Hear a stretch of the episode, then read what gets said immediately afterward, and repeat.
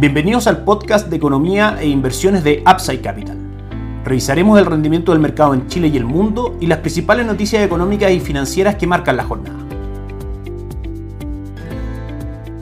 Muy buenos días, ¿cómo están ustedes? Viernes 18 de agosto de 2023, soy Ramiro Galeano, fundador de Upside Capital. Les doy la bienvenida a otra edición más de mercados en Upside Capital. Las principales noticias para el mercado local fueron las siguientes. En primera instancia, la encuesta de operadores financieros realizada por el Banco Central, donde marca dos grandes diferencias. La inflación esperada a 12 meses en adelante sube del 3.2 al 3.4% y la tasa de política monetaria también esperada a 12 meses disminuye desde el 5.25 al 5%. Establece que en diciembre de 2023 debiésemos terminar con una tasa de política monetaria monetaria del 7.75%, con por supuesto varias caídas de la tasa respecto al 10.25% que tenemos actualmente. Finalmente, a 24 meses plazo muestra que la inflación debe ser del 3% y la tasa política monetaria del 4.5%. El día de hoy también por parte del Banco Central se va a conocer el Producto Interno Bruto de Chile del segundo trimestre, que cede tiene un resultado negativo del 1.1% comparado con igual periodo del año pasado, registrando tres trimestres consecutivos de caída. Sumando este dato, por supuesto, el 2.3%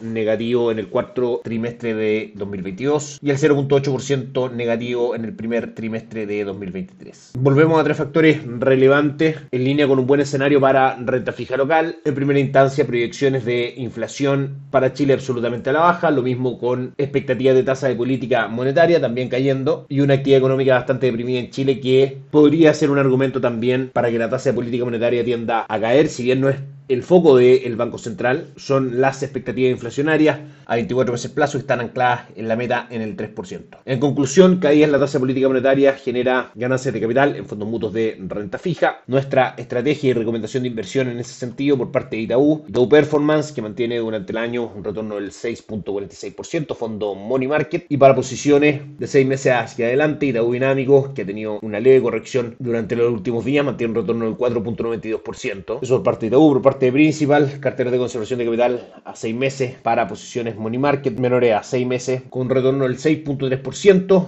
y para posiciones de mayor horizonte de inversión, cartera de conservación de capital a 18 y 36 meses con un retorno del 5.56 y 4.11%. Todo esto porque la relación, como sabemos, es inversa. A medida que cae la tasa de política monetaria, vamos a ir viendo ganancias de capital en el valor de los bonos que componen los fondos mutuos de renta fija, entregándola, por supuesto, a los inversionistas que tengan posiciones de este tipo de activo y que a través de Upside Capital pueden acceder a ellos con la gran ventaja de nuestro modelo de arquitectura abierta, donde distribuimos instrumentos de inversión de distintas AGF, consolidando una plataforma de inversiones bastante amplia a la que podemos acceder y por supuesto con una asesoría totalmente objetiva, sin sesgos y sin conflictos de interés. Otra noticia relevante de la semana, malas noticias en China, gasto en capital fijo sube un 3.4 versus el 3.8% que esperaba el mercado y el índice de producción industrial sube un 3.7 versus el 4.4% que esperaba el mercado. La tasa de desempleo también sube del 5.2% de la medición anterior al 5.3% actual. Lo que se demuestra básicamente en dos aspectos, el mal retorno de los índices bursátiles asiáticos que vamos a revisar al final de este podcast y en la caída del cobre que como decíamos durante el mes de agosto mantiene una caída del 9.77% a 3.62 es lo mínimo que ha marcado con algunas recuperaciones los últimos días cotizando ahora prácticamente en 3.69 por supuesto el mercado está esperando acciones más fuertes por parte de las autoridades de China que normalmente tienden a inyectar estímulos en la economía para poder retomar un ritmo de crecimiento por supuesto con un mayor dinamismo. El dólar durante la semana, si bien en primera instancia mostró algunos retrocesos, desde 8.62 hasta mínimos de 8.50, finalmente toca máximos el día de hoy en 872, a esta hora cotiza en 869, en una semana con bastante volatilidad y por supuesto presión alcista para el dólar, principalmente por el proceso de caída de tasa de política monetaria en Chile, que le resta incentivo de inversionistas extranjeros finalmente a buscar los retornos relacionados al peso chileno, lo que conlleva a que el peso chileno no pierda posiciones frente al dólar, es decir, que el dólar tienda a subir. De hecho, como hemos dicho, la gran palanca alcista del dólar fue la inflación negativa del mes de junio, revisada a principios de julio, niveles desde los cuales llevamos un avance del 9%. Como sabemos,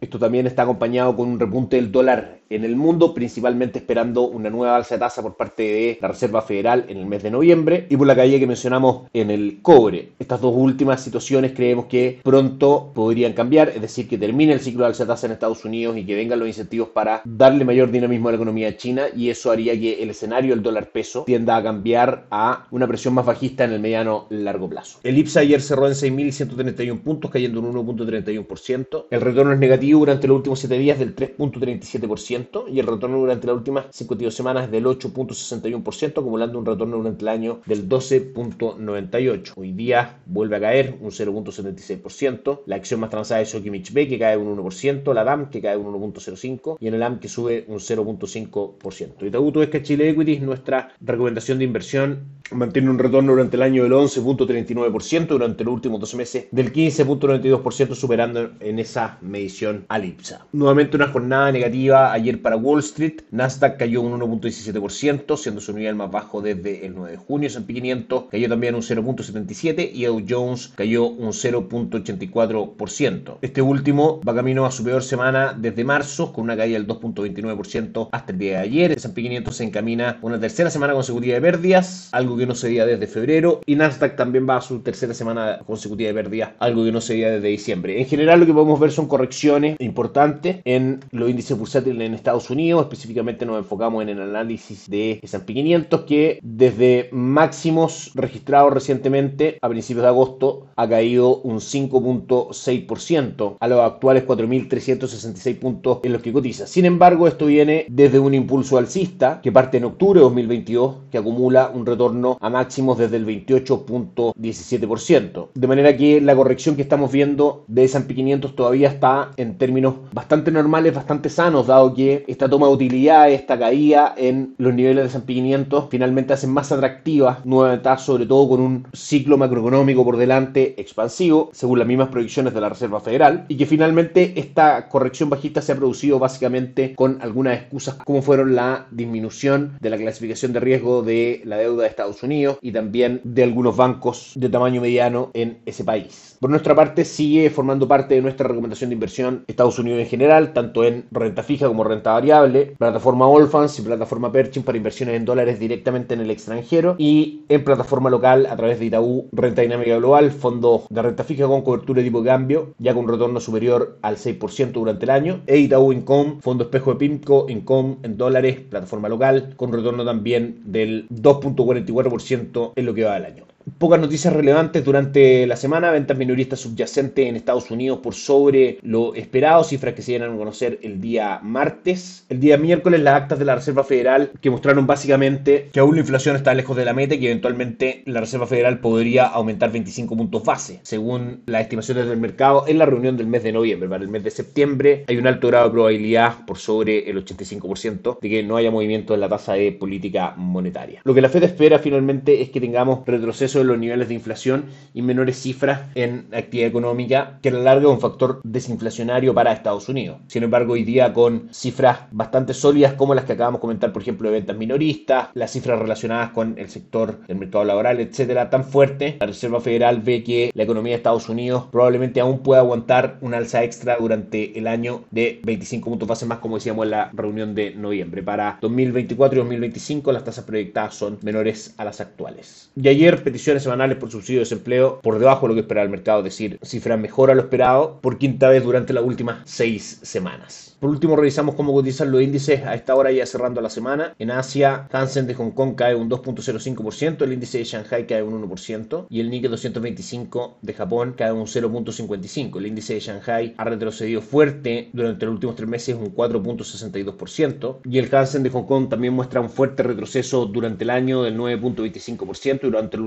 tres meses del 7.71%. En Europa, la jornada es negativa con el DAX alemán cayendo un 0.65 y el Eurostock 600 cayendo un 0.60 y Estados Unidos con resultados mixtos. A esta hora Dow Jones subiendo un 0.14%, S&P 500 cayendo levemente un 0.01 y Nasdaq cayendo un 0.31. S&P 500 muestra una corrección en los últimos 5 días del 2.08% y mantiene un retorno durante el año del 13.85%. Eso es todo, que esté muy bien, tengan un excelente fin de semana, nos encontramos el lunes. Chao, chao. Gracias por escuchar el podcast de Economía e Inversiones de Upside Capital. Te invitamos a visitar nuestro sitio web www.upsidecap.cl y contactarnos para brindarte una asesoría objetiva, sin sesgo y con una mirada global para tus inversiones.